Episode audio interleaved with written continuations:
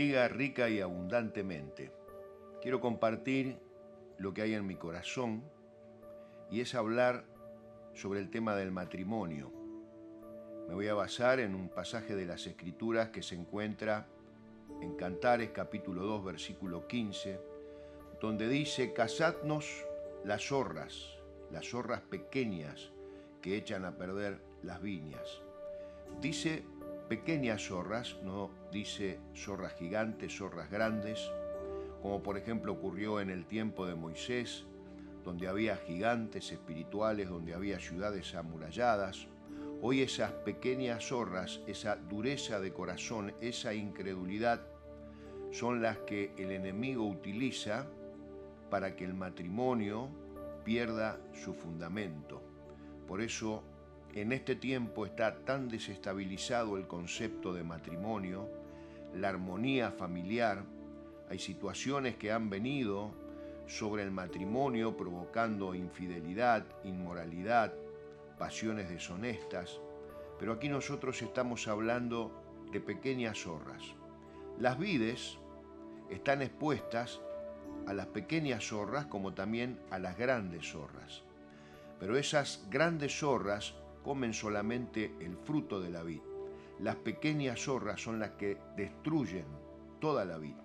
Por eso el matrimonio hoy lo podemos comparar como una pequeña zorra que ataca al matrimonio, que trata de provocar división en el matrimonio, a través de situaciones que aparentemente resultan insignificantes.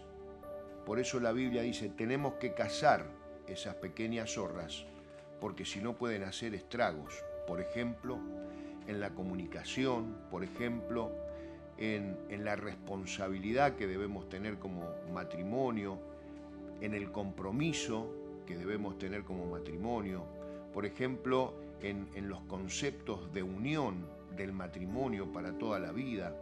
Muchas veces esas pequeñas zorras son las faltas de proyectos, falta de integridad, falta de confianza, eh, falta de asumir una actitud perdonadora, eh, por ejemplo, los celos que se producen muchas veces por la falta del diálogo, por la falta de la comunicación, y allí entonces no debemos nosotros permitir que esto avance. Por eso quiero contarles un ejemplo y un testimonio muy claro y muy valedero con respecto a un ataque que se produce por una pequeña zorra en la vida de un matrimonio y qué es lo que había mencionado, los celos y la desconfianza. Por no haber diálogo, por no haber comunicación, esos celos van en aumento y después vienen las grandes calamidades. En una oportunidad me tocó ministrar a un matrimonio donde el varón tenía unos celos enfermizos hacia su mujer que se habían desatado después de muchos años de casados, alrededor de 15 años de casados. Y allí de pronto el hombre dice tener eh, unos celos muy fuertes hacia, hacia su mujer, pensando de que realmente ella lo estaba engañando. Cuando llega el momento de la administración, comprobamos con mi esposa al ministrar a la mujer que realmente no había nada que pudiera darnos ni siquiera alguna duda de que la mujer podía engañar a su esposo. Cuando llegó el momento de ministrar al esposo, él estaba convencido de que su esposa la engañaba. Entonces, como en toda administración, nosotros tenemos que ir hacia atrás en la vida de la persona.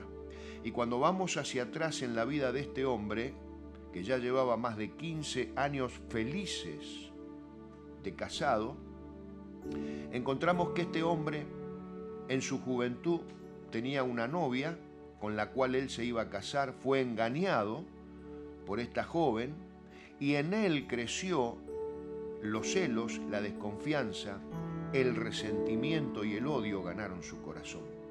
Y así él entonces comenzó en su juventud a vivir una vida llena de esta situación de estos espíritus que comenzaron a agobiar su corazón y en su afán de olvidar este hecho que había producido un trauma y una herida emocional intensa en su corazón, él reprime, contiene, refrena ese hecho y trata de olvidar.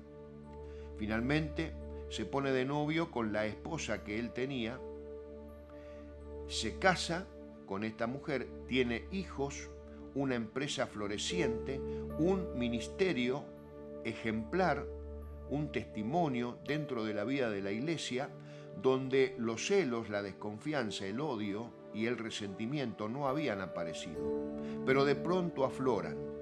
¿Por qué afloraron? Porque siempre estuvieron ahí.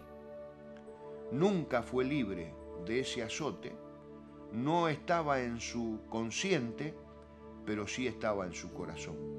Entonces pasaron los años y esos espíritus que lo habían atormentado en su juventud afloran en el momento que van a causar una mayor destrucción.